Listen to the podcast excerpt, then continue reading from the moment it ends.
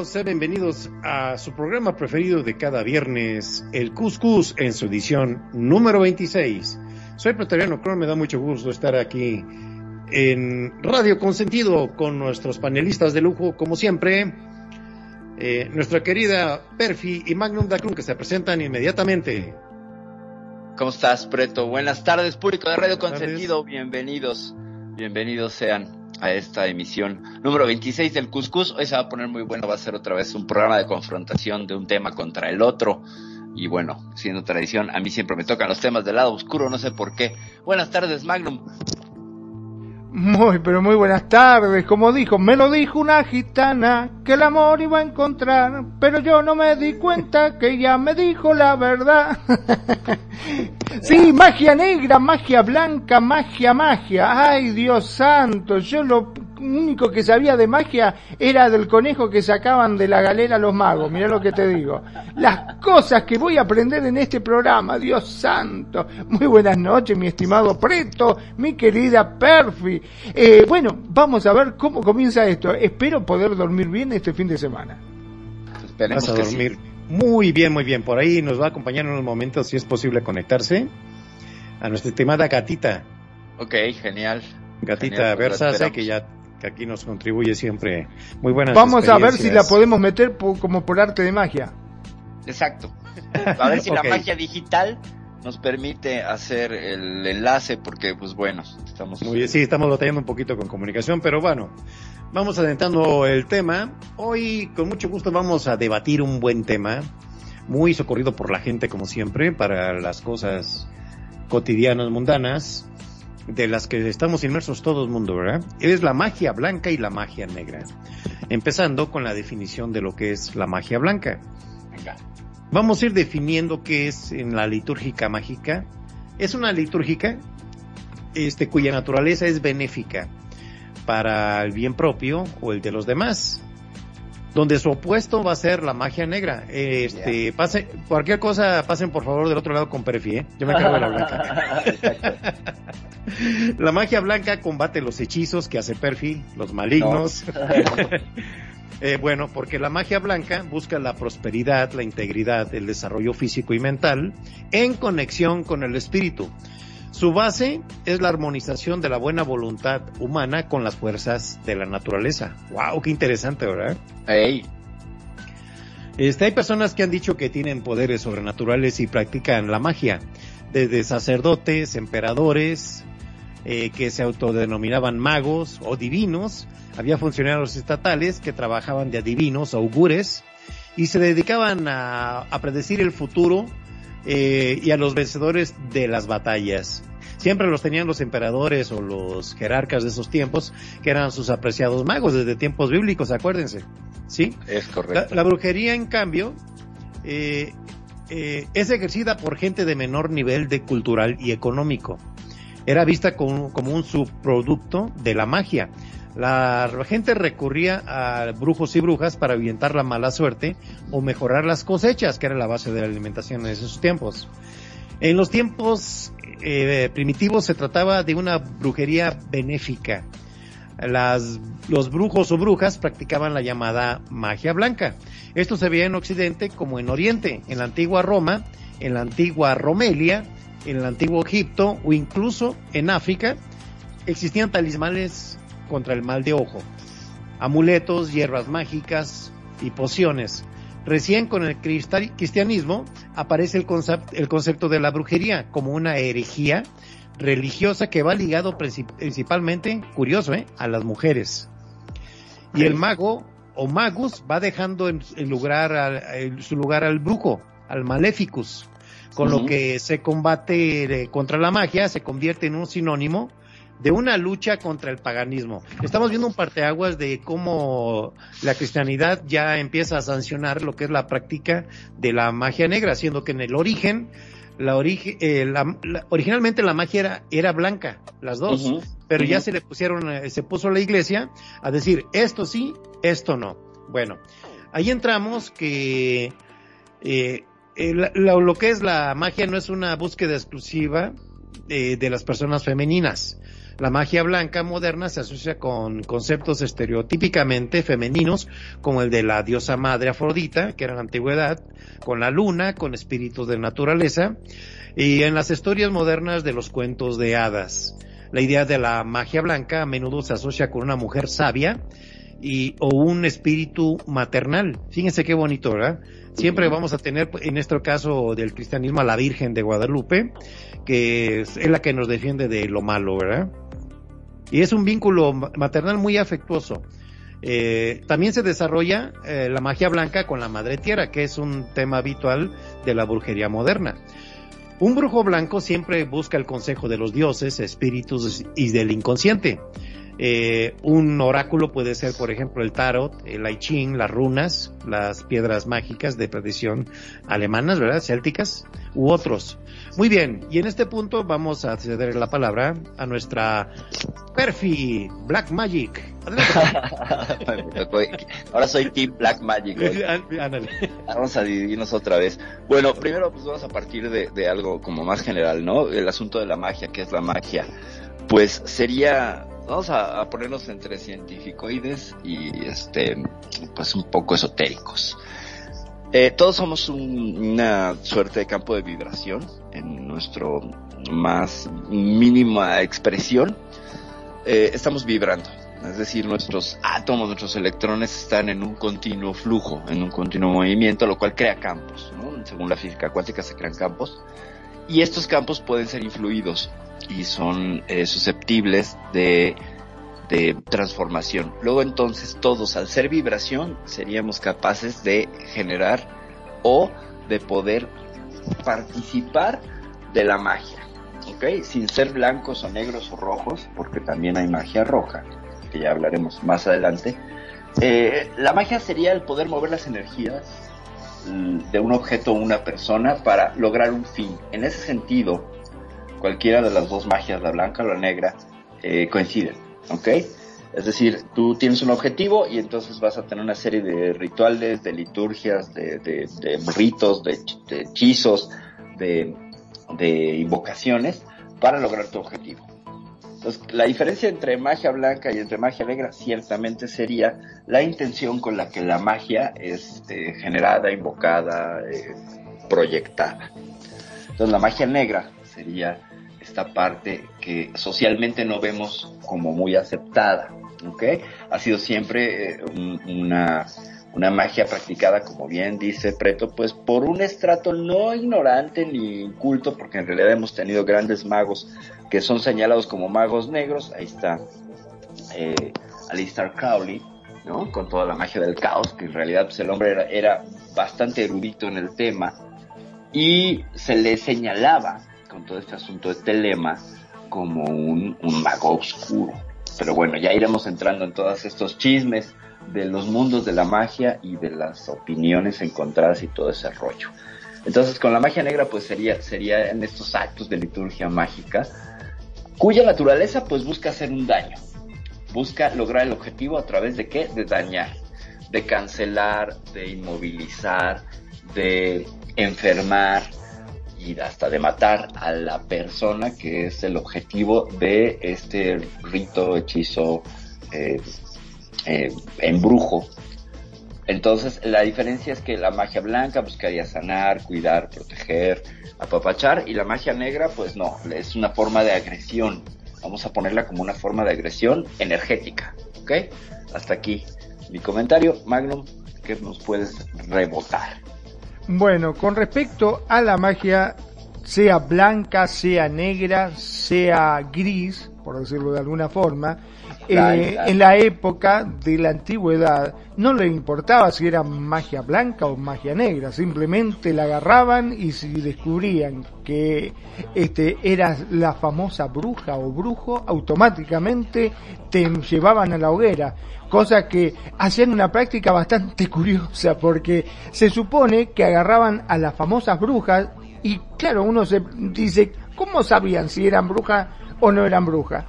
Dijo, es fácil le llenamos el los bolsillos de piedra, le atamos una piedra grande en las piernas y la tiramos al río. Si se ahoga, no era bruja. Y si flota, era bruja.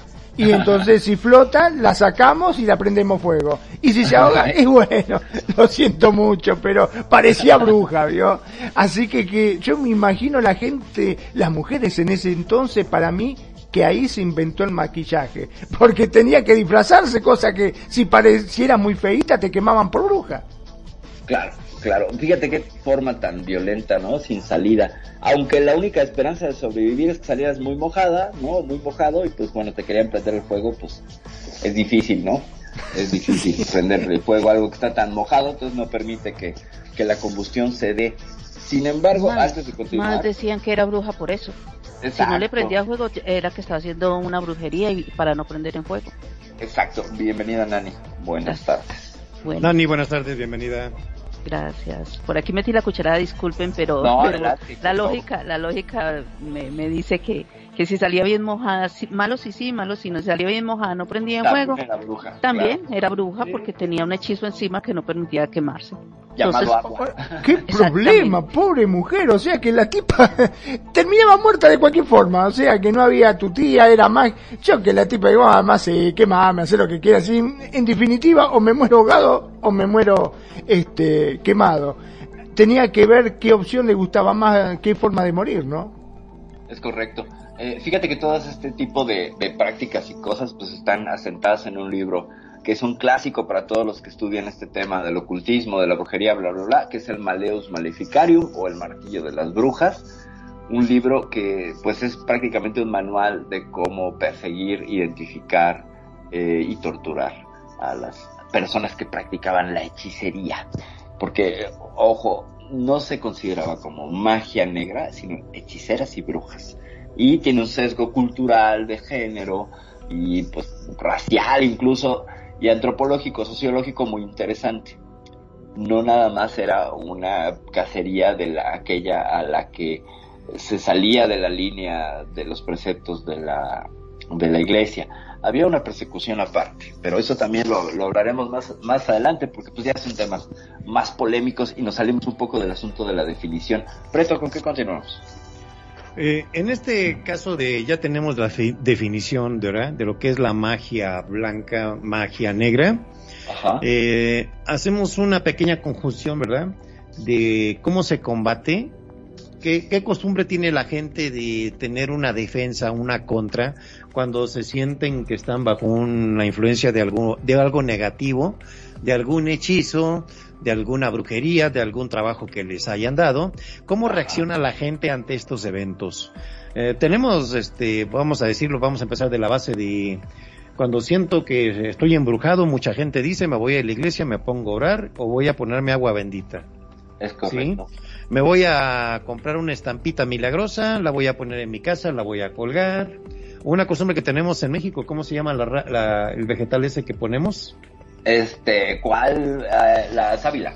La sábila, una sábila con, con moños rojos, con varias cosas preparadas, las prepara una persona curandera y la ponemos en la, la ponemos en la puerta para cortar las malas, este, influencias y que no entre el malo, ¿no? Y si tienes un negocio de comida, pones una bolsa de plástico con agua para que las moscas se confundan.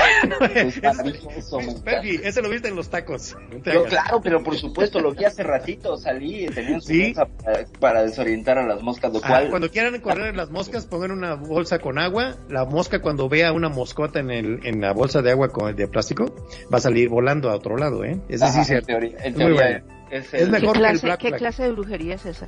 Exacto, dice la mosca. ¿Qué clase de brujería es esa? Claro, es, este, es este, ¿cómo se llama? Acuamagia.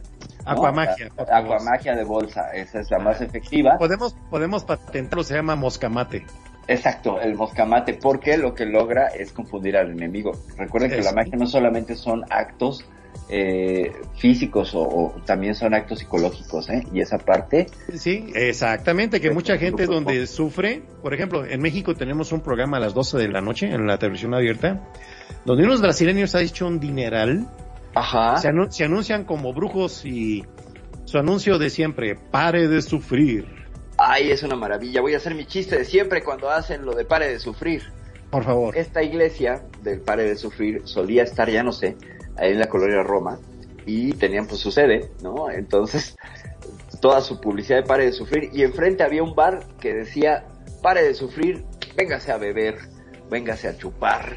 Y esa sí era una manera un poco más efectiva, estaba más lleno el bar que la iglesia, eso sí he de decirlo, pero bueno, estos brasileños, pues oye, no son cualquier cosa, han encumbrado al poder al presidente Bolsonaro, ¿eh? Así es, son, evangélicos, me, parece, ¿no? es, correcto, es alguna, es alguna secta eh, eh, derivada del, del, todos estos movimientos de penetración cultural norteamericano, hay que decirlo, discúlpenme, pentecosteses, testigos de Jehová, testigos de los últimos días, los adoradores de los pelos de las barbas de San Pedro que resultaron ser públicos, es penetración norteamericana para ir ganando adeptos y mm, eh, debilitar el poder de la Iglesia Católica. Yo no estoy haciendo de abogado del diablo, perdón, de abogada de la Iglesia, pero eh, sí hay un cierto eh, sesgo político en todos estos grupos, porque curiosamente el testigo de Jehová sucede está en Pittsburgh, eh, los masones, los mormones, bueno, los masones no, los mormones están en, Salt Lake City, etcétera. Entonces, curiosamente, la nueva aparición de Dios, por ejemplo, con los mormones, ¿no? Se apareció, Jesús se le apareció a este hombre que leía un sombrero, hablando de sombreros y de magia, y veía unas tablillas de oro y ahí le contó que Jesús pues apareció a los nativos americanos, ¿no? Entonces, es, penetración, es pura penetración cultural, por mucho que quieran sentirse poseedores de la verdad, pues eso es parte de la división, ¿no? Ideológica que hacen, se oponen a un constructo a través de, cuestionar algunas eh, nimiedades y, y, y ponerse, pues, piquis con la Biblia. Adelante, mi queridísimo. Eh, es, lo muy, es lo muy peligroso de cuando hay una persona y no tiene una estabilidad emocional ante un evento, ¿verdad? ¿Cómo reacciona? Y busca una tablita de salvación inmediata. De repente tienes un problemón y oyes en el radio, tiene usted un problema, hable a aquel oráculo de Perfi, traiga todos sus lindes y le hacemos un conjuro para que se cure. Espérame yo, voy, espérame, yo voy a hacer un par de religiones porque tengo todo un plan para hacer un par de religiones. Escúchame, ¿no? Si los norteamericanos lograron encumbrar a religión en la figura de Elvis Presley con los presleytorianos, los maradonianos también, ¿eh? Los maradonianos, yo tengo dos religiones que van a estar opuestas y voy a controlarlas, o sea, tengo no, todo el plan. Perdón, no, pero no te hagas problema, Perfi, que yo te hago de monaguillo y cuando vienen todos al culto, con Prito no, empezamos, agárrense de la mano. No, no, no, espérate, deja escuchar los nombres. Una sería el culto a pues Pepe el Toro a través de la figura de Pedro Infante, este actor mexicano que protagonizó. público. Es una persona, es, es, una muestra, perdón, Imperfi, de cómo lo que está diciendo Perfi, cómo una cosa, de una idea de una persona puede tener tanta penetración por medio del fanatismo, por medio de la admiración y cómo puede encumbrar a una persona de la nada a un lugar muy estratégico para el manejo de las masas. Adelante, prefiera nada más para eso.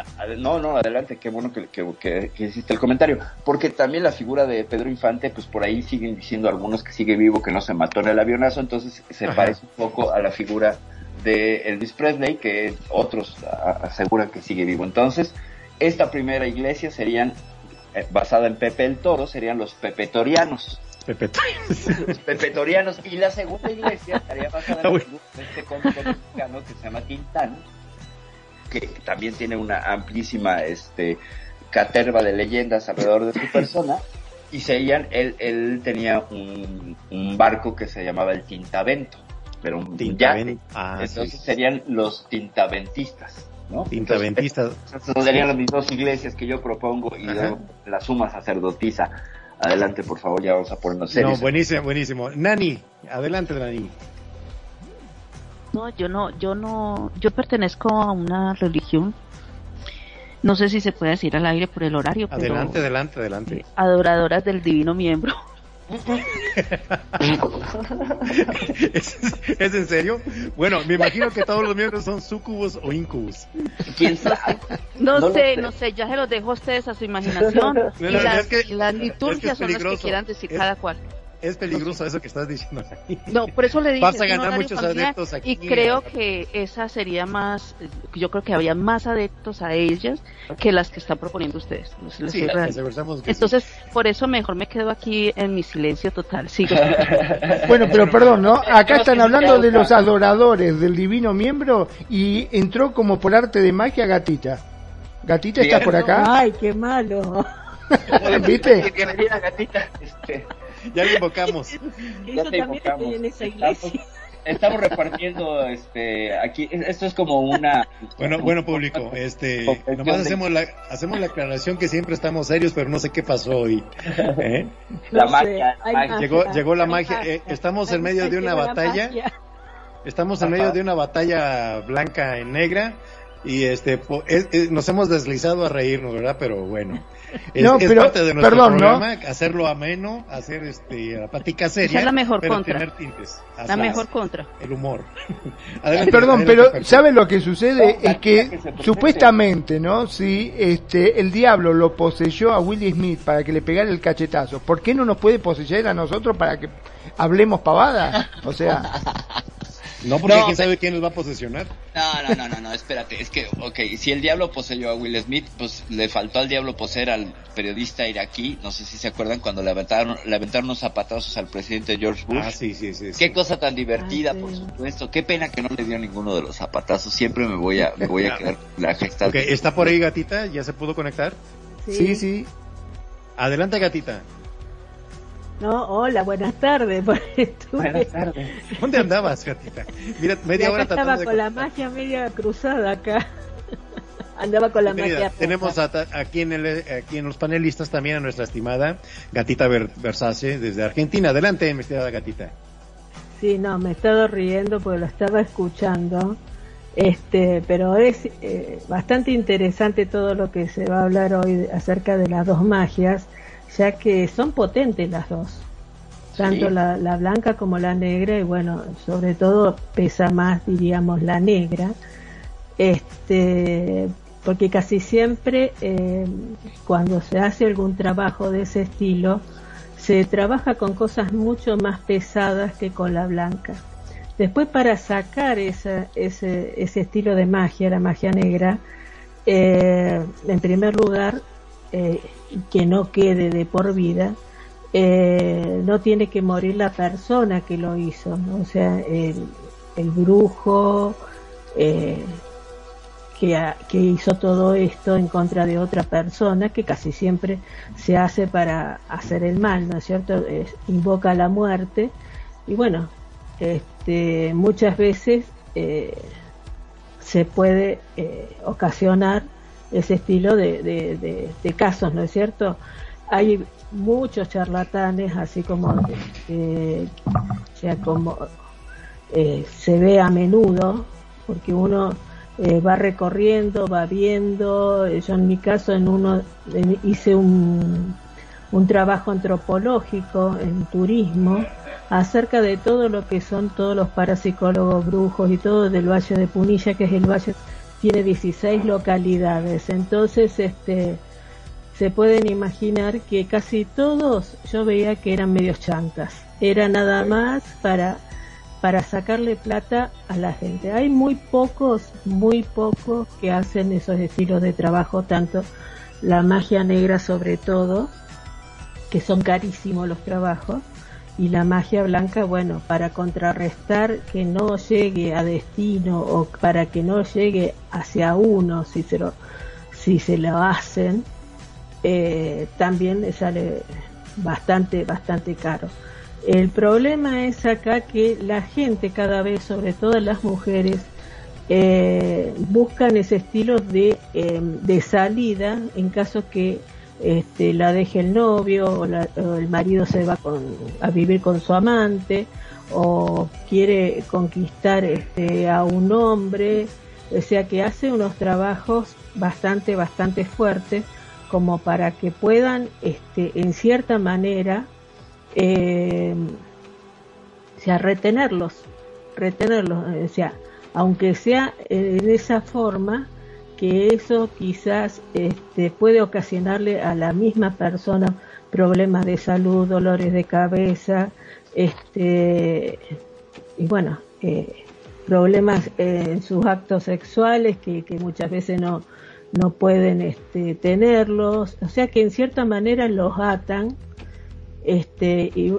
tenemos el caso también en, en, en Haití, cómo están trabajando, sobre todo, este, porque en la magia negra, supongamos, trabaja con la sangre de animales, pero en Haití también trabajan con la sangre humana. Entonces, este, es muy, muy, muy amplio todo el espectro de lo que es, eh, todo lo que es la magia, porque no es solamente de ahora, sino este, esto hace muchísimos años que se viene ocasionando y cada vez más. Eh, quizás ustedes ya hayan hablado acerca, qué sé yo, de, la diferencia que hay de cada cosa. De las intenciones. Claro, y este, y bueno, hoy por ejemplo es un día clave, sobre todo los viernes a la noche que hacen los trabajos. Yo he visto, yo he visto hacer trabajos, te digo la, realmente, una vez me puse a ver, eh, justo cuando estaba haciendo ese estudio antropológico que tenía que, entregar, este, o sea, eh, que matan al gallo, le cortan la cabeza, que tiran eh, la sangre, que ponen este, fotos, que si a uno ni los conoce la persona, ¿no es cierto? Y este, o sea, ponen un montón de cosas que este que quizás uno no está acostumbrado y aparte de ponerle tierra de cementerio. Entonces, este, eh, un poco asusta, ¿no es cierto? todo ese porque este, es, que es como que que a uno eh, te imposibilita a poder decirle a esa persona eh, y eso que son este, trabajos muy pero muy muy caros este, que no lo haga, porque están, están incitando a la muerte y, muchas veces lo logran. Claro, claro. ¿No es cierto? Sí, sí, sí, Entonces, este, o sea, eh, es como que, que a uno lo atan de pies y manos y, si bueno, te tenés que callar la boca, respetar lo que están haciendo, porque en cierta manera para que este te dejen ver eso, también trabajan con velas negras, trabajan con velas rojas. Eh, es bastante, bastante este jorobado. no, y las velas preparadas, ¿no? Y las, velas, son preparadas. Sí sí, sí no solo es el color, sino que también llevan aditivos, semillas, este, minerales, ah, lazos, etcétera, ¿no? Sí, sí, hay una serie de preparaciones y de cosas. A mí me tocó alguna experiencia con un tumbatrabajos que era una vela gruesísima y anchísima, eh, preparada con un montón de cosas, parecía que tenía hasta brillantina, y al final la vela explotaba, y te lo explicaban, porque tenía algo de pólvora, entonces tenía que explotar para generar cosas, y luego tenías que tirar la vela. Y si lo tenés que tirar eh, al agua, en un caso de río, o si no, este, o sea, tiene que, o sea, la tenés que sacar urgente de la casa. Sí, a una coladera la tiramos, pero cuando la fuimos a tirar, nos persiguieron, bueno, nos seguían, pues como unos de 7 a 12 gatos negros en el parque. Sí, eh, fue una experiencia muy loca, mucho, muy loca. Sí, por ver eso, realmente, ver eso realmente, o sea, ver hacer ese estilo de trabajo, sobre todo la magia negra, ¿no? Porque la magia roja, bueno, es más o menos, qué sé yo, pero este, en cierta manera llega un momento que te asusta. Sí, claro. Sí, Entonces, este, la, magia, vaya, todos podemos ser magos blancos o negros, pero las situaciones y la perspectiva del otro, porque tú puedes estar haciendo magia blanca, pero para el otro es magia negra, ¿sabes? Y eso, eso es bien interesante de analizar. Si tú quieres, por ejemplo, y perdón que te, que te interrumpa, si tú quieres obtener un favor emocional, sexual de alguien y esa persona se opone, tú estás haciendo magia negra.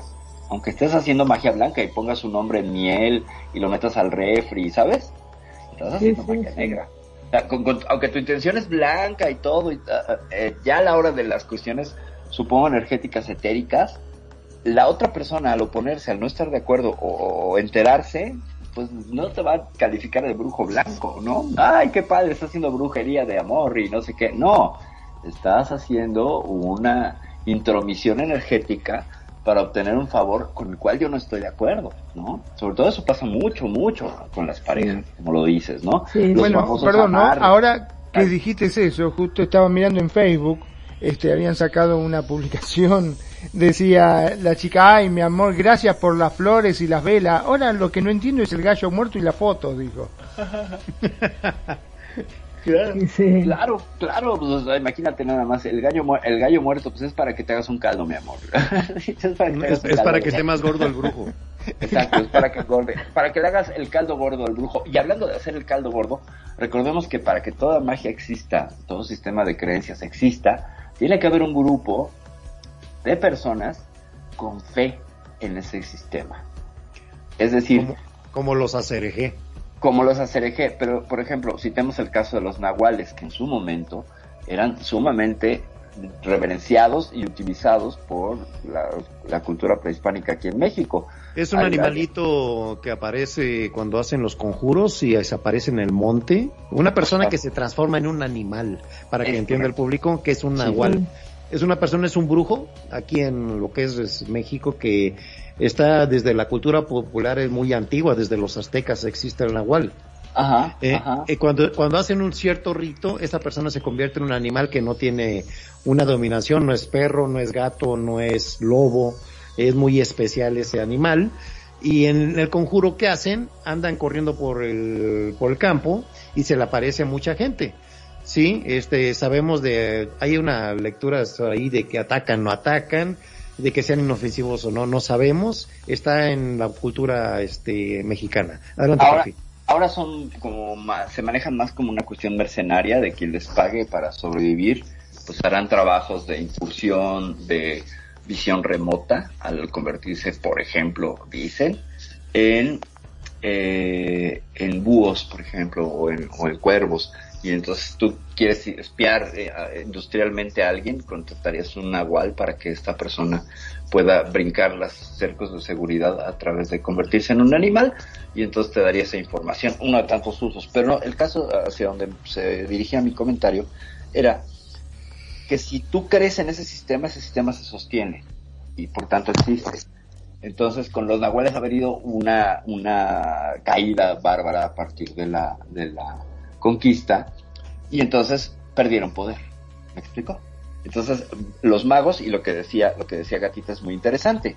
Como más gente está yendo hacia el lado oscuro, ¿no? Hacia el lado negro, porque eh, se, se ve como una magia más poderosa. Yo creo que el poder de la magia negra radicaría en este 70% que tenemos los seres humanos de cableado negativo en nuestro cerebro, es decir, estamos cableados para el desastre, para lo tremendo, para lo oscuro, porque es parte de un sistema evolutivo para sobrevivir. O sea, necesitamos estar atentos de que pase algo malo y sobrevivimos. Así hemos lidiado históricamente como especie. Sin embargo, se quedó como un subtexto en el sistema nervioso vegetativo que nos tiende hacia la catástrofe. Y entonces ahí es de donde la magia negra se alimenta y ahí es donde la magia negra creo que crece mucho más porque no estamos todavía cableados en sentido inverso. Es decir, como la vida y el mundo y el estar en el mundo hay que estar atento para que no te atropellen, no te mueras ahogado porque este te reíste cuando estabas bebiendo una, una taza de café etcétera, hay que estar pendientes y creo que a partir de esto eh, va a ser complicado que se pudieran dar las cosas en sentido inverso, es decir, que la magia blanca fuera la magia dominante. digo yo. Muy, muy bien. En este punto vamos a irnos al extremo extremo de lo que es la magia negra, ¿verdad? Vamos a agarrar del punto de, de, enfoque la santería. Venga. ¿Sí? Venga. Eh, se denomina lo que es la santería como una religión popular afrocubana panteísta, desarrollada a partir de la creencia y costumbres del pueblo yoruba, que incorpora elementos de la religión católica. Ojo con eso, ¿sí? Es sincrética. Eh, sí, el sincretismo llegó a los yoruba y hicieron su muy particular santería, ¿verdad? Con elementos religiosos.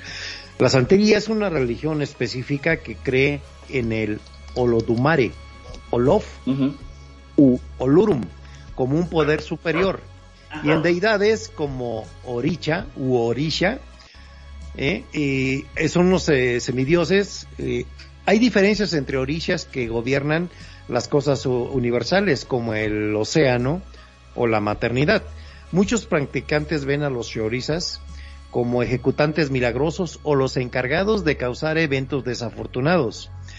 Existen los sacerdotes conocidos como los babalúos, que ayudan a los practicantes a hablar con los orishas.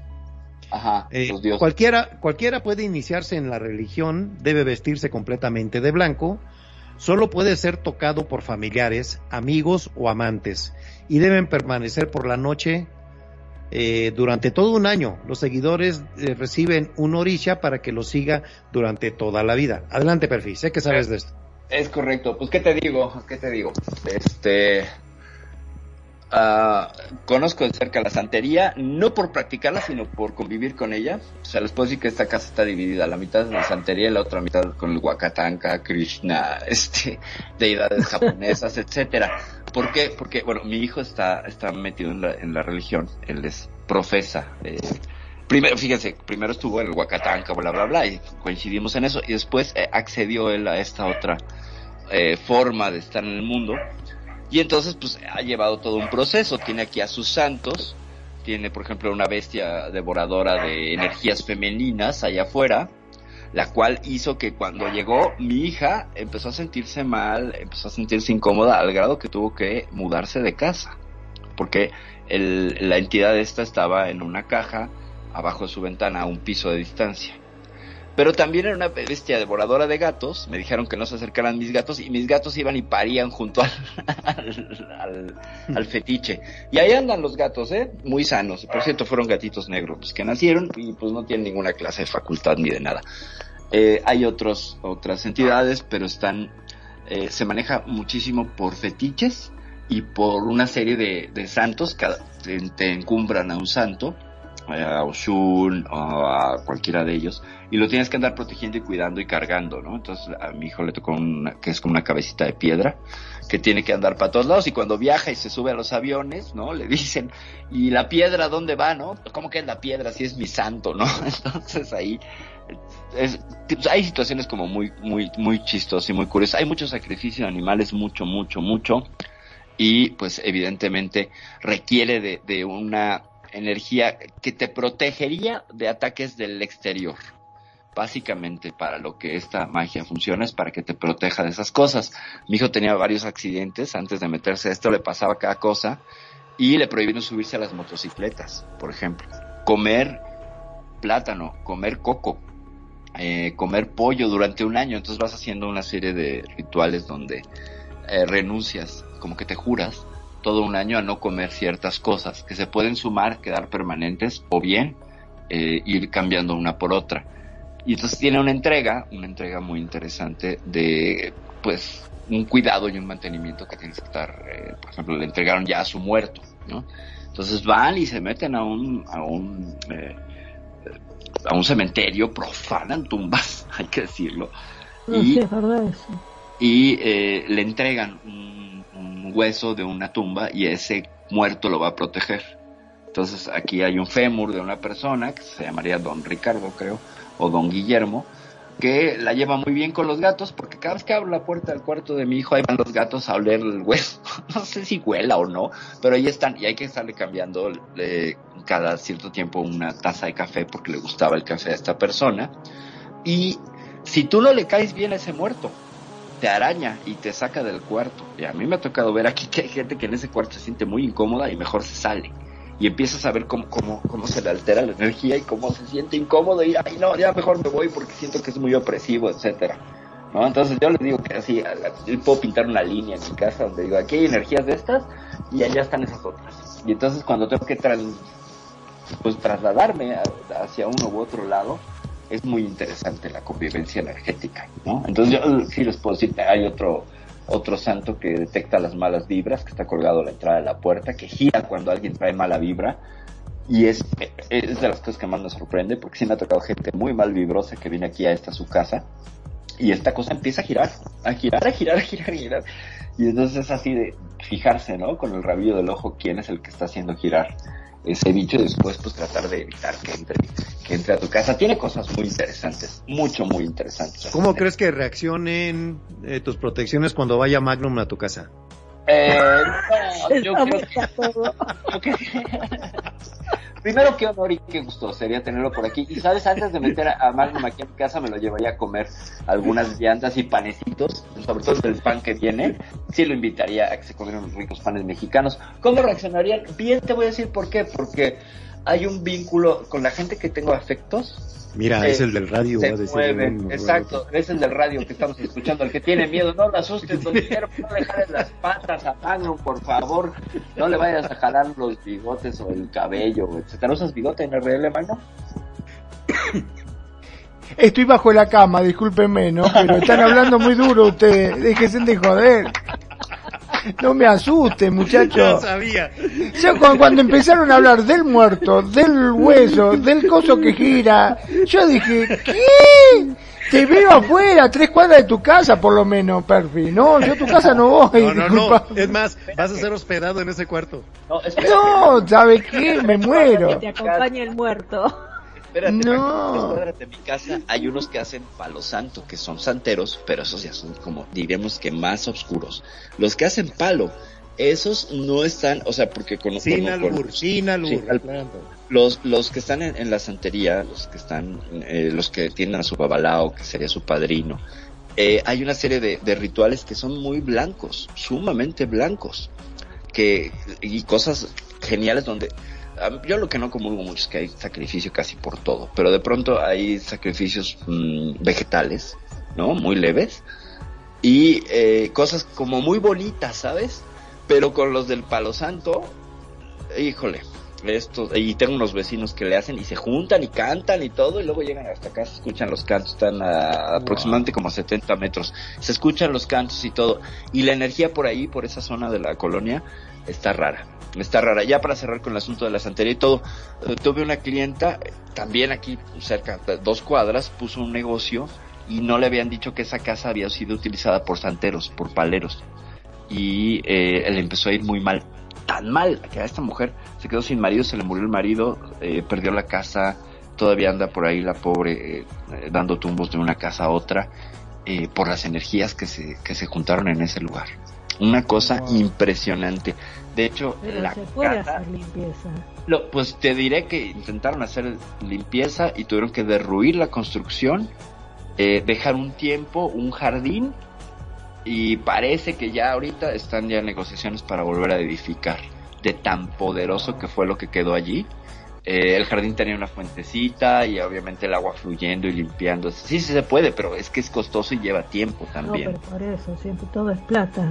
Claro, claro. Sí, pues es plata es lo que dices, ¿no? Imagínate ir a andar limpiando al demonio. Exactamente, exactamente, imagínate nada más. Fuerte. Mira, yo te digo que con todo esto de la blanco, lo negro, me estaba acordando de que un viejo y una vieja fueron a lavar las medias. La vieja la bola blanca, el viejo la bola negra. No, bueno, ya estamos degradando. No estás invocando, no estás invocando, por favor, Magno. ¿Qué invocación estás haciendo? Sí, cuidado, eh, cuidado, Magno, no voy a ser que... te van a aparecer y dobles. Exacto, es como aquí en Second cuando vas a bailar que le dices al otro, ¿no? Saca las bolas, ¿no? en lugar de que no, las peras para bailar, no, saca las bolas. Oye, yo te digo que mejor no voy a tu casa, Perfi, no te enojes, nos encontramos en la casa de Preto mejor. Bueno, yo qué culpa tengo. cerca de Bienvenidos, bienvenidos, bienvenidos. soy del lugar de donde se exportamos brujos, Magnum. Pues exactamente, imagínate.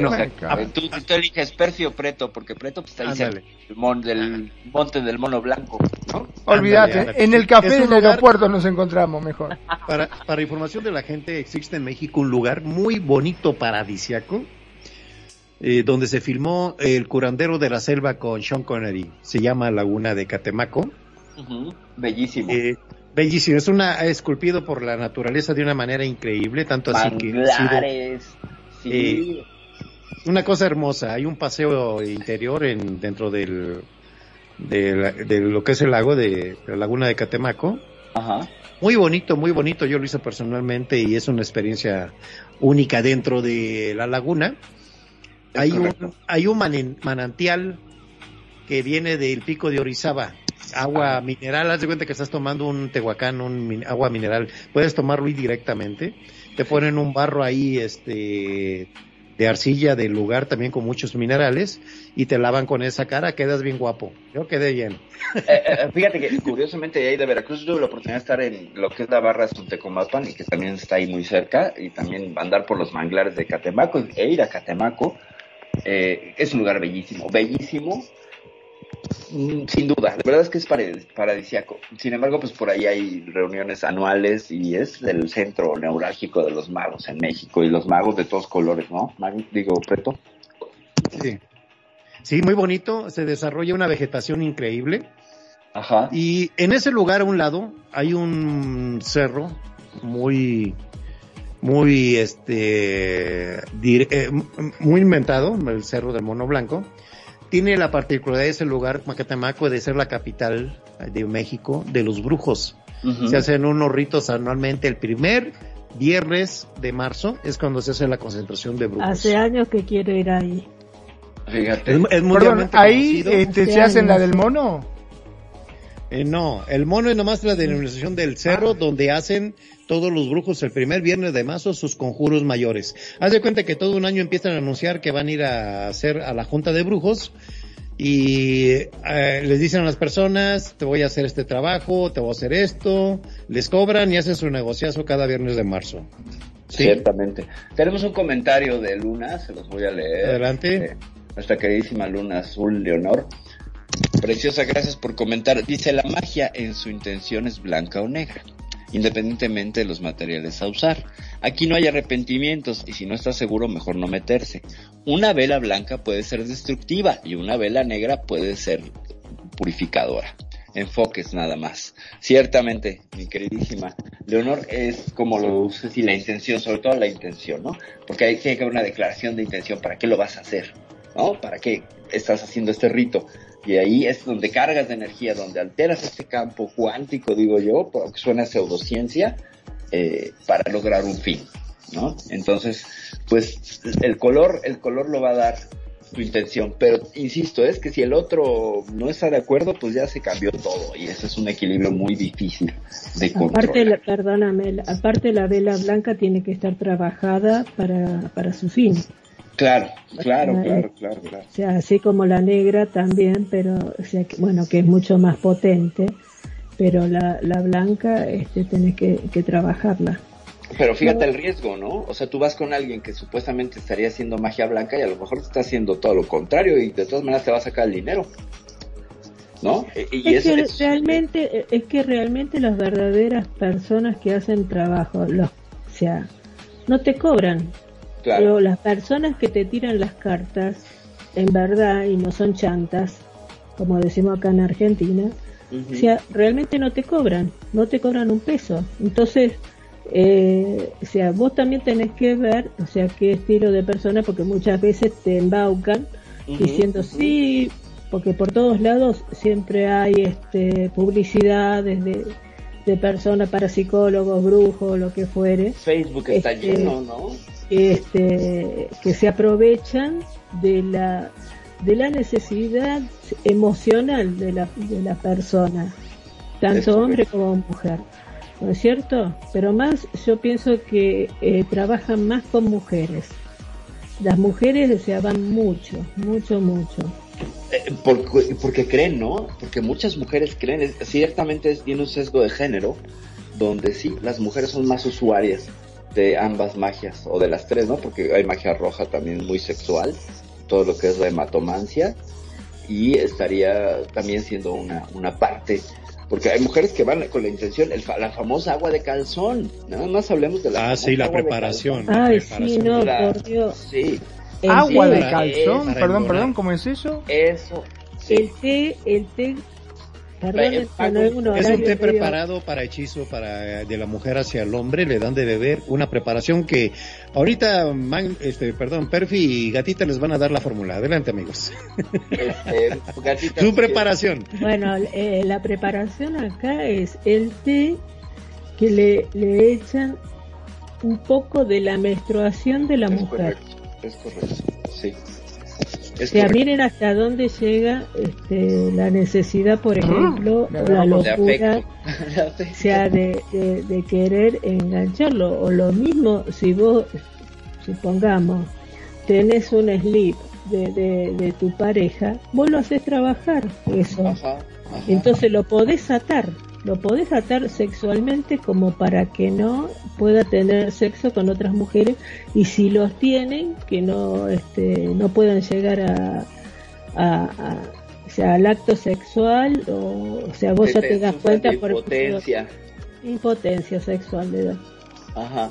E, entre otras cosas eh, hay, y está el ritual contrario no sé si lo conocen ese otro es poco conocido no, poco no me diga que en el caso del hombre le hace un cortadito eh, básicamente lo que hace es eh, una suerte de ofrenda en semen, sí, por supuesto, pero se requeriría una foto, cabello y una prenda íntima. Entonces, y uh, uh, uh, tiene variaciones, ¿no? Como por ejemplo con lo de la sangre menstrual, pues bueno, hay diferentes cantidades que si tiene que ser del primer día, del tercer día, del séptimo, variará, variará. Pero la preparación que hace el hombre eh, estaría en ese mismo, en esa misma línea de amarrar, poseer y de obsesionar a la mujer con el hombre. Eh, y eh, lo que yo sé del ritual del hombre requiere de una, de una, de un hechizo, pues, de una invocación específica. En el de la mujer solamente es la preparación. ¿Ok? Entonces ese sería un brebaje. Entraría dentro de los brebajes. El del hombre sería un hechizo porque implica un conjuro. La mujer es tan poderosa que no necesita de la palabra, con su misma sangre ya crea eh, este, este vial, este medio que puede generar este, este, pues este apego tremendo, este amarre. El hombre requeriría de un refuerzo en verbo creador de magia simpática para que la cosa pues, funcione, ¿no? Pero los dos, ¿eh? No se crean que nada más el agua de calzón. El otro no se habla, pero sí se usa. Eh, eh, creo que por sesgo de género al hombre le da vergüenza hablar de estas cosas, pero sí lo hace, sí lo hace. Y está el famoso toloache, por supuesto. El toloache, otra, una, hierba que te la dan y te pones todo menso. Mande. Ajá. sí, sí, sí, sí. Y bueno, pero muchas veces, por ejemplo, le atan la cuestión de ojos, la cabeza, como para que, y eso a través de fotografías, que podés este, hacérselo a un hombre o viceversa, para que no este, puedan sea, mirar a otra persona. Ah, vamos a ¿Oíste, Magnum? ¿Oíste Magnum? Vamos a linkear esto con, con, Second Life. Cuando se usan fotografías de la persona es una representación, por tanto trabajas con el avatar de la persona, con el representante. Fíjate. O sea, que también tiene alcance. Claro, por supuesto, ¿no? Y cuando entierran la foto, la doblan, le, tapan los ojos, la rayan. lo que tú le haces a esa foto, en la intención y todo, pues es lo que el otro puede sufrir. De ahí eh, se vincula mucho con el muñeco vudú, ¿sabes? Que es esta representación que llevaría sangre, cabello, prendas, algo energético vinculado a la persona, que te permitiría, pues, el clásico, ¿no? Que le metes agujas para que le duelan ciertas partes y según, ¿no? Y, esos muñecos fetiches no solamente son del vudú, otras culturas también tienen sus propios. Pero no avatar, sino la, tiene que ser la foto real.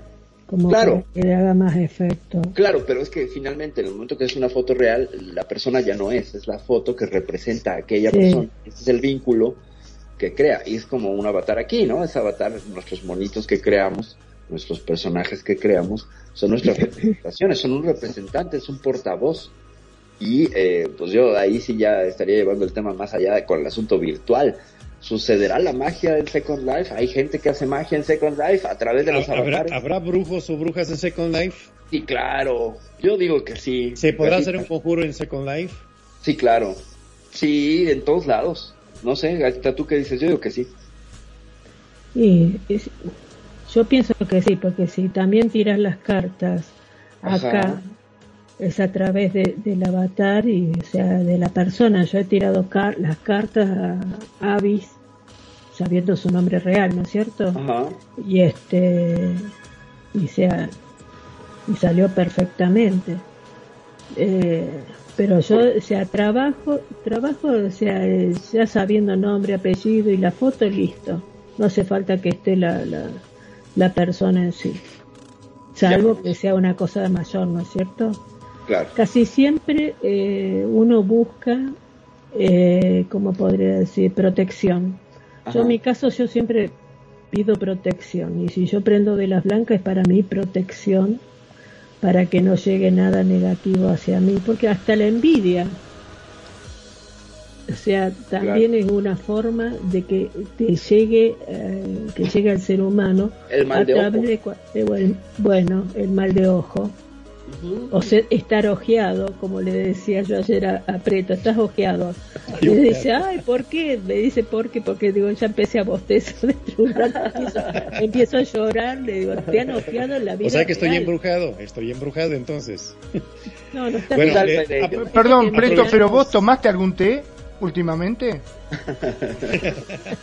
Aprovechamos para dar la bienvenida aquí en nuestras instalaciones de Radio Consentido a nuestra buena amiga Aranza Cromwell. Bienvenida, Aranza. Aranza, bienvenida. Y también pues, para saludar a todos. Y los que tenemos, por favor, al aire.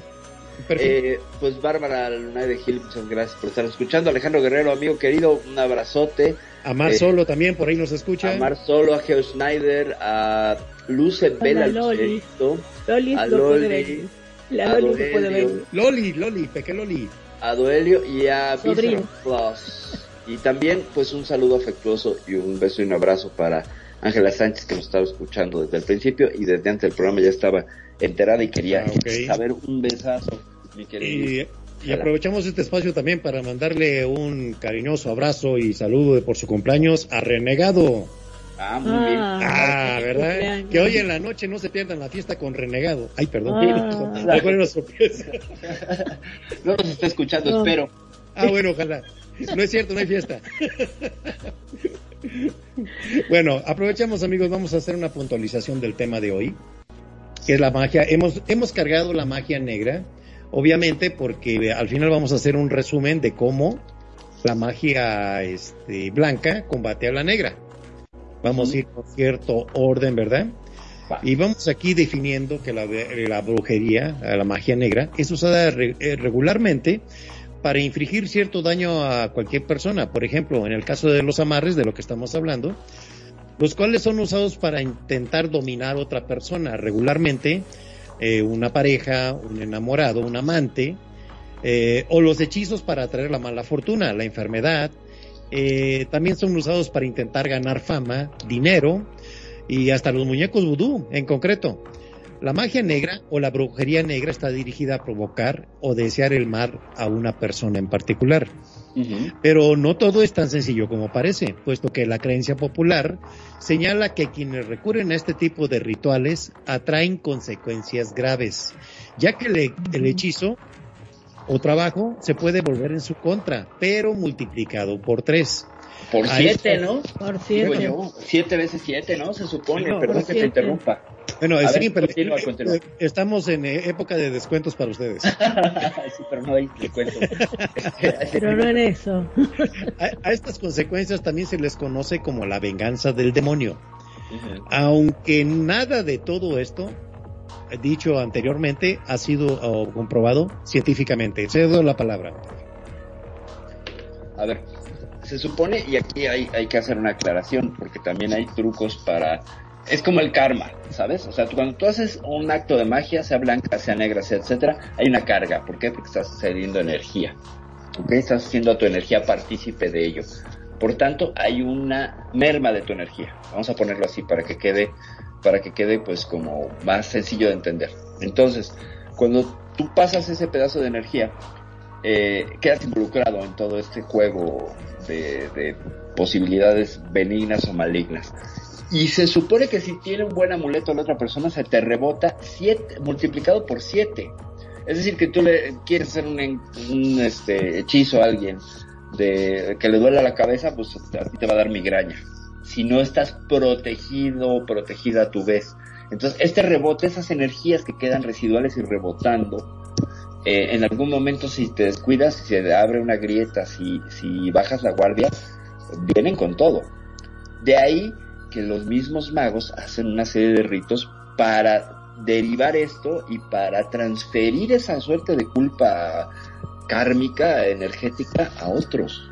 No sé ahí, Catita, cómo, cómo, cómo lo ves o si sabes Para todo, para todo tiene que estar haciendo una limpieza, este, o sea, uno cuando ya empieza, supongamos, a tirar las cartas, y si ya tenés que empezar a hacer una limpieza. Luego, porque quedas cargada, o sea, tenés que hacerte otra limpieza, este, con, con la cuestión de, de, de trabajos así, bueno, ya es mucho, o sea, es mucho más la limpieza que uno se tiene que hacer porque este, son trabajos, supongamos, ¿sí? Eh, trabajos fuertes, o sea, no, no se van a que se le queda impregnado en cierta manera a la persona que lo hace.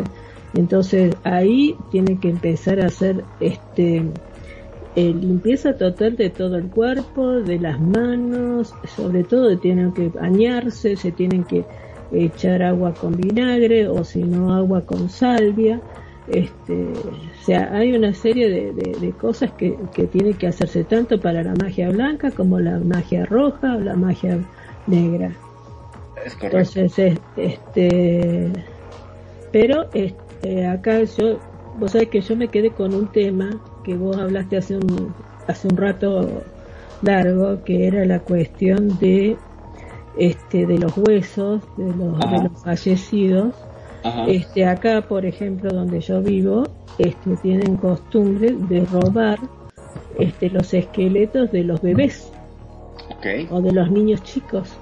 Entonces, ¿qué hacen? O sea, muchas veces, o de los muertos, ¿qué hacen con eso?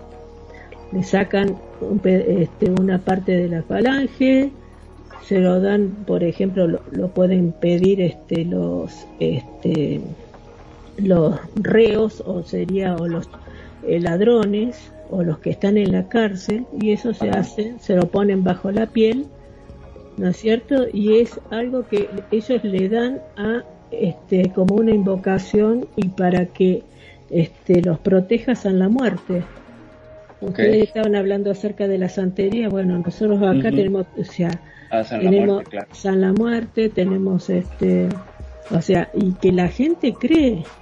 Claro, y es lo que te decía, que requiere un tema de creencia, que la gente crea para que se sostenga. Ahora bien, claro, este, el problema es porque, por ejemplo, este, llega un momento que, que es tanto el robo, tanto de, de, gente fallecida que roban los cuerpos para vender supongamos, este, para las facultades de medicina o para, o, qué sé yo, este, para hacer ese estilo de cosas que, que muchas veces, te digo porque a mí me ha tocado, este, con mi comadre en la vida real, que al, al bebé de ella, que había fallecido este, de, de unos días, tenía siete meses más o menos, ese, encontramos todo roto el, pequeño ataúd y, no estaba el cuerpito. Entonces, este, y bueno, y lo habían robado.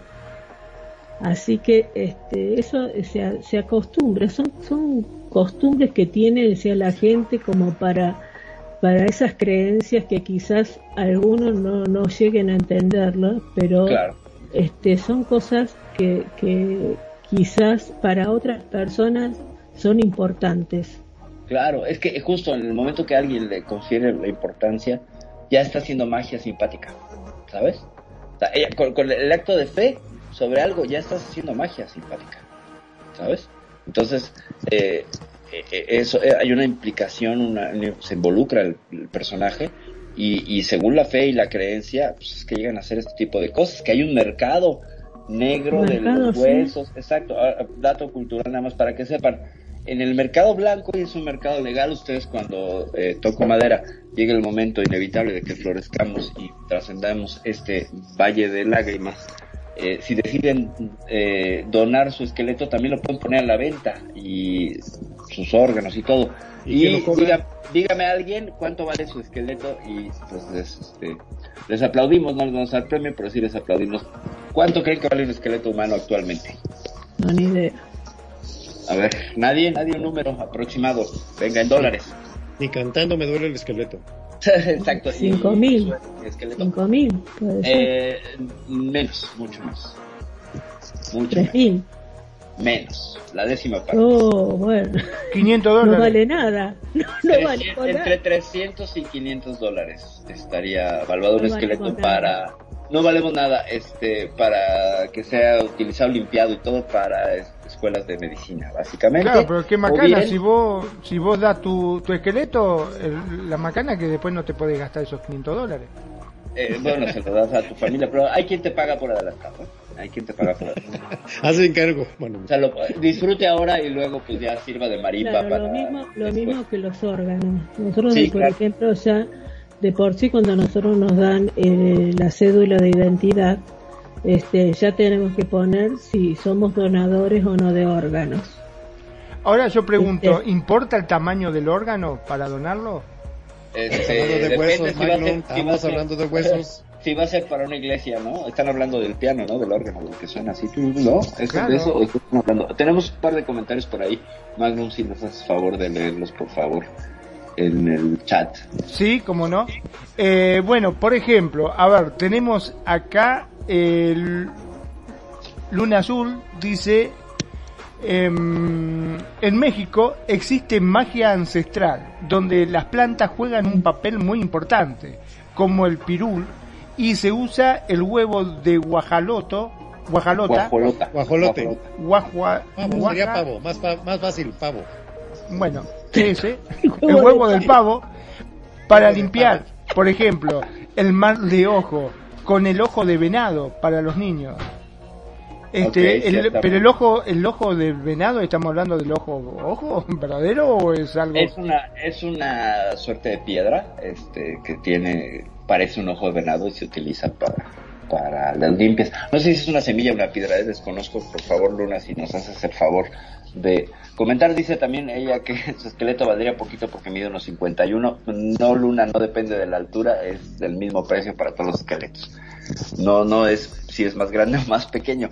O que alguien tuviera una Una quebradura, si uno tiene una quebradura, este, por ahí dice, no, está defectuoso, vale menos. O sea, el esqueleto de Talía que se quitó las costillas o el de Belinda vale lo mismo, no importa. O sea, lo considerarían dentro del mismo, este, eh, estatus o la mismo, eh, usarían el mismo tabulador. Eh, nos mandan saludos Bárbara Luna a todos. Saludos Bárbara, saludos ah, Luna. Gracias. Gracias. Y bueno. Así en este tema, Perfi, perdón la interrupción. No, por este, favor. Tenemos una, como dice atinadamente Luna, una herbolaria enorme para los trabajos blancos, negros, rojos de magia en México. Hay muchos, este, vamos a dar la bienvenida también a una visitante de Brasil, Aira, obrigado. Bienvenida. Ah, bienvenida, bienvenida, Eralúa. Una, una amiga de Brasil que se interesa lo que puede entender en español. Saludos, Aira. Bueno, en el caso de, de Brasil, que también trabajan, trabajan en Lumbanda. O sea, son, son, es una religión bastante fuerte. Según como se la vea, ¿no es cierto? Este, porque por ejemplo, en el caso de Uruguay, que es un país que está al sur de Brasil, o sea, eh, trabajan mucho con la magia blanca. En cambio ya Brasil ya es más o menos, o sea, eh, trabaja bastante con magia roja y con magia negra. Entonces ahí este, ella podría, bueno, no, escribir en todo caso, si es que sabe, eh, algo acerca de, lo que, cómo se maneja ahí la magia, ¿no? Porque es bastante interesante. La lumbanda. La lumbanda, sí. Y también hay mucha santería, ¿eh? según, según he escuchado y me han contado, hay mucha santería. También depende de la región y de la zona. Y acá también hay santería. Sí, no, por ejemplo, acá no hay la muerte, pero tenemos a la Santa Muerte, ¿no? Que sería la niña blanca y que también tiene todo una serie de, de, ritos y de cosas que, que además es una deidad medio pagana porque no está reconocida por la Iglesia Católica, pero pues tiene un montón de, de seguidores. Y el famosísimo caso de Malverde, ¿no? Malverde, es un... Malverde es una persona que en los, en los, este, muy habitual su corrida es un, entre paréntesis, santo, que era un narcotraficante, eh, que hacía, era como Robin Hood, ayudaba mucho a la gente necesitada, era eh, una persona que se dedicaba a trabajar fuerte lo que era eh, lo prohibido, ¿verdad? Tuvo la particularidad de cuando murió, eh, a los días a los días meses descubrieron que su cadáver estaba intacto, no había se, no se había descompuesto, por lo cual lo llevaron a los altares de ellos y lo hicieron un santo. Es conocido muy conocido en México Malverde. inclusive, inclusive en estas fechas va a salir por ahí la película hecha por Pedro Fernández, Pedrito Fernández. De Malverde. Tengo otra versión de Malverde que no era narcotraficante, más bien era como un síndico, un, líder sindical que sí tenía este sesgo de ayudar a los pobres y a los y repartir.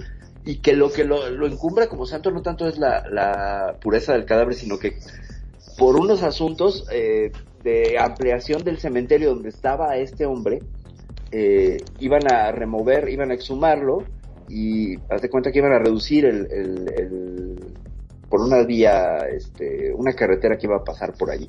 Entonces tenían que mover a Malverde. Y cuando intentaron moverlo, todas las grúas y las excavadoras se descomponían. Y tú querías eh, usar la pala y todo, se les rompían las palas, encontraban de pronto como si hubiera una lámina de concreto casi a flor de tierra. Entonces fue imposible eso quiere decir, perdóname, eso quiere decir que él quería quedarse ahí. Es correcto, es correcto. No quería que lo movieran. En, lo que es este, nos vamos a agradecer, Perfi, que nos des una visión, tú que lo has visto de cerca. En México existe un mercado especialmente diseñado para la herbolaria, para el trabajo de la magia, que es el mercado de Sonora. Bueno, a ver. Ah, está en RL ahorita, mandó aviso. Eh, como te decía, eh, al decir al público, hay un mercado aquí en México, en lo que es la capital, donde te venden todo los tipos de accesorios y de hierbas y de cosas para hacer este lo que es la brujería, para lo que es este hacer las protecciones, para hacer todo lo relacionado con la magia negra. Tiene un, una penetración bastante amplia eh, en, lo urbano, en todo lo popular de México, hacer, eh, cargar una serie de fetiches, de estampitas, como decía hace un rato, de lo que son cosas preparadas para la buena suerte y para tener defensas contra los males, ¿verdad? Eh, ¿Existe eso por allá también, obviamente, supongo, gatita?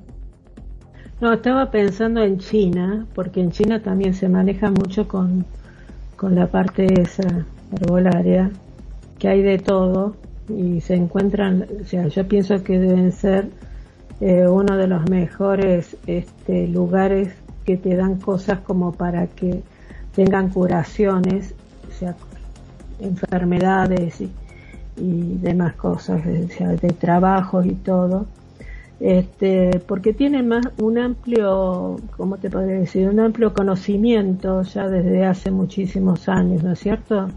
De cientos de años. Acá, por ejemplo, en, la Argentina nosotros nos manejamos mucho con las piedras. Por ejemplo, el cuarzo rosa es para el trabajo, el, cuarzo blanco es para, para, para tener este, este, la paz, tranquilidad, este, el, o sea, según el estilo de piedra, según el, cómo se maneja, ¿no es cierto? Y aparte, este, de todo, de todo eso, eh, sigo con la cuestión, salto lo anterior a la santería. Este, acá eh, hay muchos santos, pienso que hay demasiados santos, y también santos que han hecho este, de la vida popular de cantantes, por ejemplo de Gilda, este, querían hacer de Rodrigo, que eran cantantes, eh, o sea que era como que, que la gente eh, necesitaba una ayuda espiritual y bueno, lo encontraban a través de ellos y según ellos dicen que son santos porque este, se le dio, se le dio lo que ellos pidieron. Entonces también eso este, llama mucho a lo popular, ¿no es cierto? Em, en el caso, por ejemplo, de, de Gilda, que, que, es, que era, mejor dicho, eh, una cantante eh, de Buenos Aires, que no duró mucho, pero decían este, que era muy poderosa en sus cuando se le pedía a ella, por ejemplo, la cuestión de para tener hijos, que, que, o sea, que había mujeres que no podían tenerlo, o pedirle una cosa muy, este, muy específica para casi, siempre de mujeres, ¿no es cierto? Problemas, este, de mujeres, de salud. Y bueno, y este, y la gente, eh, o sea, sigue ese estilo de, creencias.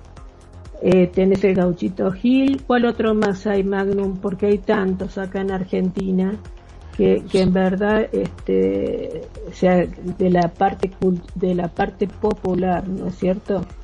Sí, la más común es como vos dijiste, Gilda, este Maradona también, ¿no? Que tiene hasta Maradona ahora. Sí, bueno, ahora sí es cierto. Este Maradona y bueno, después también tenemos al famoso cura brochero. El cura brochero, pero ya está santo. ese ya es por eso, ese ya lo hicieron santos, sí, sí. Sí, tiene que haber tres milagros y se cumplieron los tres milagros y bueno, ya este el Vaticano ya lo, lo, puso como santo. Pero Tiene que ser este comprobable, ¿no? Esos milagros. Sí, sí, sí. sí. Es lo mismo que Adelante, gatita, adelante. No, no, le estaba diciendo a Magno porque este o sea, uno va por la ruta y a veces vos ves este, por ejemplo, ah, la difunta Correa. La difunta Correa, es cierto, claro. Es muy famosa, muy muy famosa y bueno, y este, pero hay montones de santos acá que la gente le pide y cada, por ejemplo, cada sector, por ejemplo, la parte de este de los artistas está San Plácido y tiene su iglesia y tiene y, sea, y vienen artistas nacionales o provinciales a esa iglesia a pedir.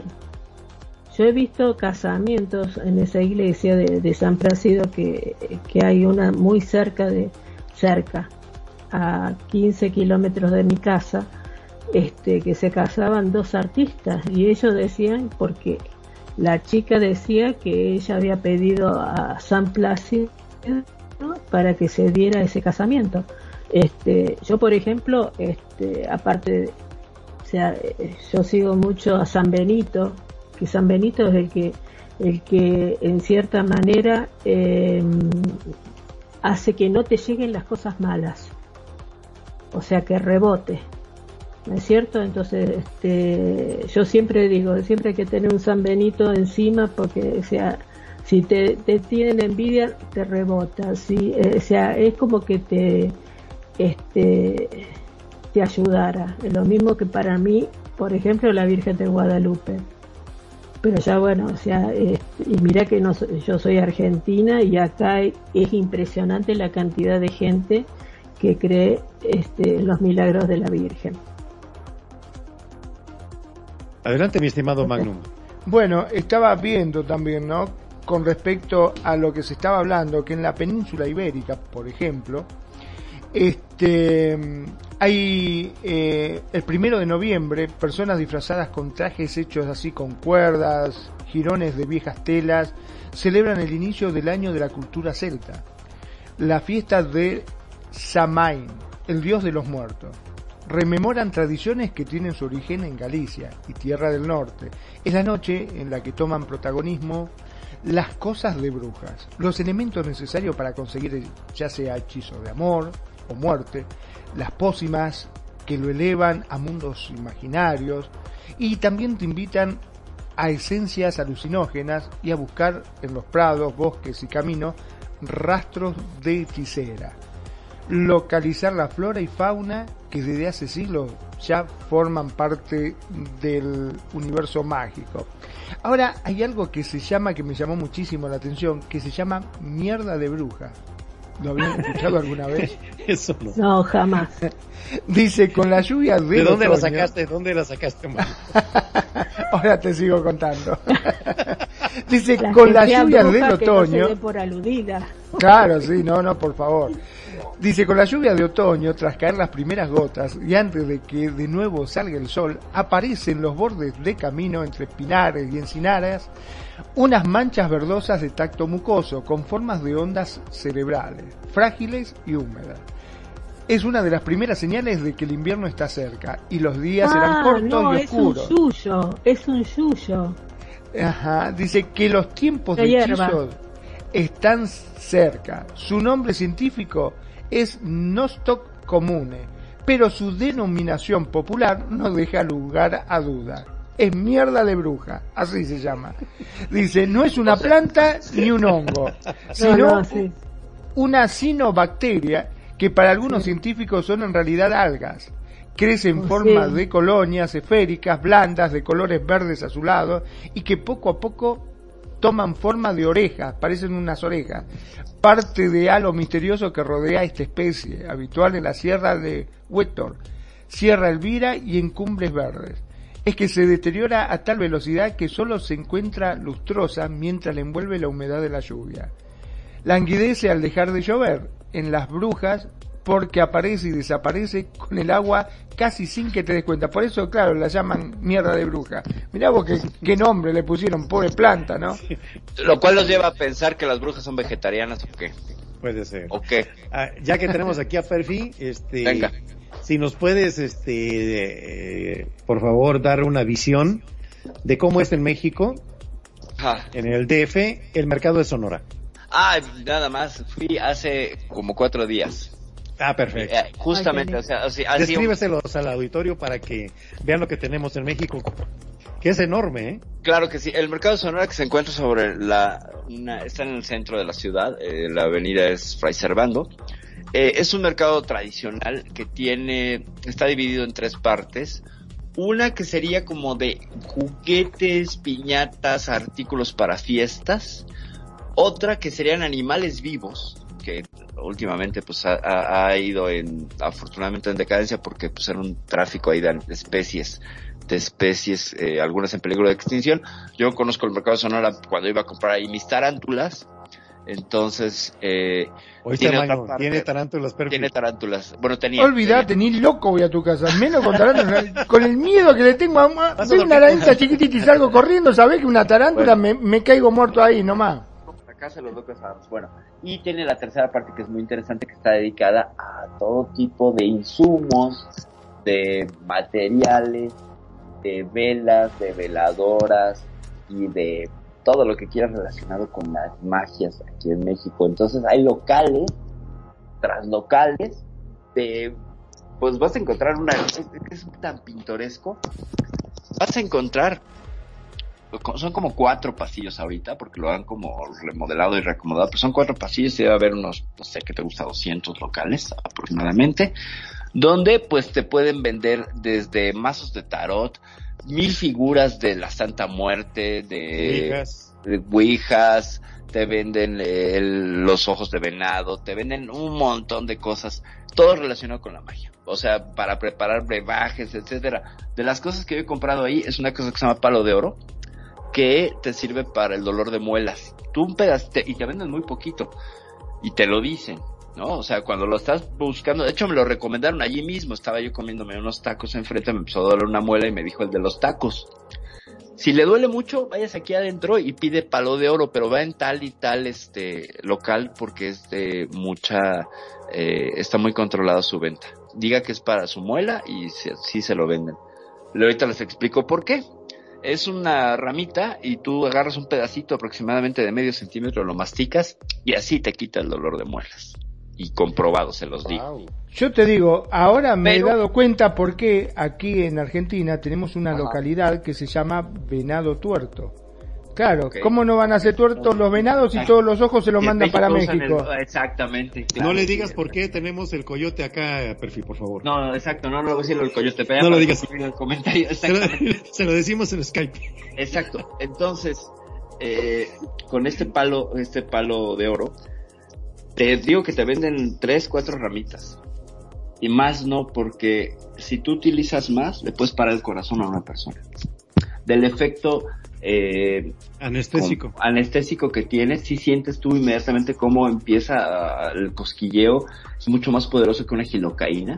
Debe ser gilocaína el, ingrediente activo de esta cosa. Entonces, en el mercado sonoro puedes encontrar esas, esas nimiedades o puedes encontrar, no sé, eh, preparaciones de sábila, lo que decía hace rato Preto, esa es muy popular que te la vendan ya la, la rama de sábila, con la estampita de San Jorge, con una cosa roja, cascabeles, eh, preparaciones, etcétera, y un montón de velas, jabones para el amor, que es una cosa maravillosa.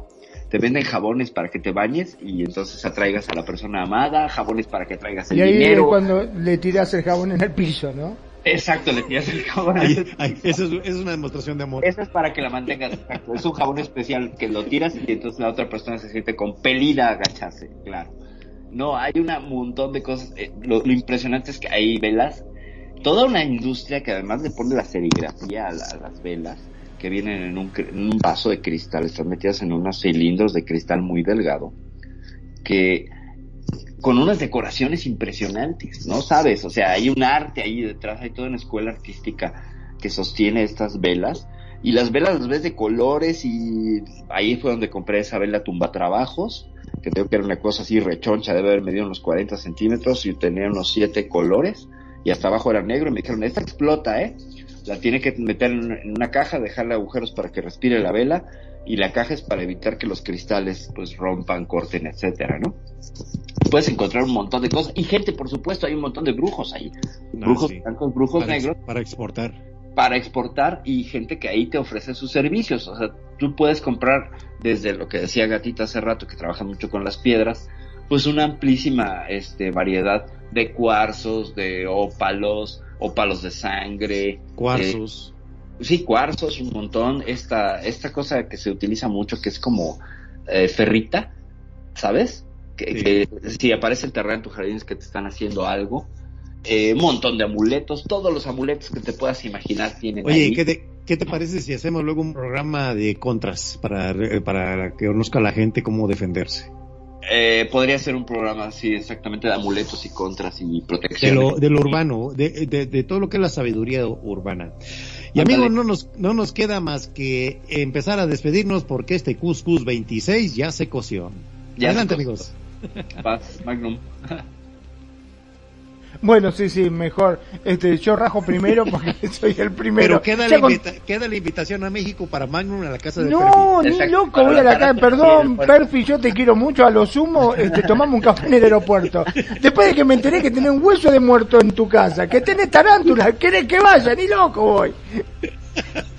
Olvídate, no, no, no. Pero tengo perritos y gatitos muy amables y muy lindos y muy hermosos, como la pilla que está ahorita aquí queriéndome traspasar el espacio personal y está queriendo saludar, está aquí encima de mí. Bueno, vale, este Me despido entonces.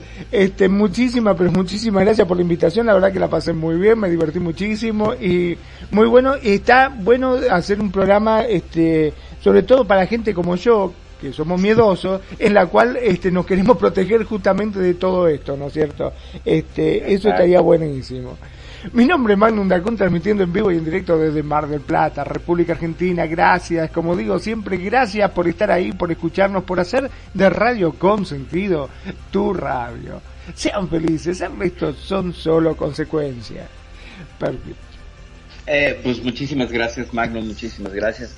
Preto, Nani, Gatita, por participar en este programa número 26 del Cuscus. Gracias a Aranza por estar por acá, también gracias a Aria, a Luna, a Ángela, a Alejandro, a todos los que nos estuvieron escuchando. Muchas gracias a Geo por su compañía y su, y su amable atención.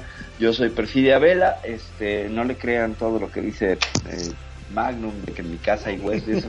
sí hay, pero pues es un ambiente un poco más relajado. Además ya dije que está dividido, desde este lado donde está el Huacatanca y las Krishnas y todo, pues es otra, es otra vibra, no es que del otro lado sea oscura, no lo sé, pero ya invitaremos a Magnum, es un programa directamente en vivo con Magnum, este, acariciando una tarántula, no sé, ya sé, ya, ya se verá.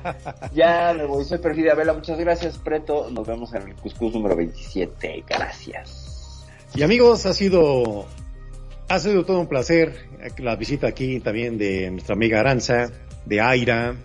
Muchas gracias, los excelentes panelistas de siempre, Perfide Magnum, Nani. Nani también. Nani. Y su servidor DJ Preto les dice, DJ Preto, creo que estoy en set. Sí, exactamente. Les dice muchas gracias y nos vemos en el próximo Cuscus número 27. Hasta la próxima. Buenas noches.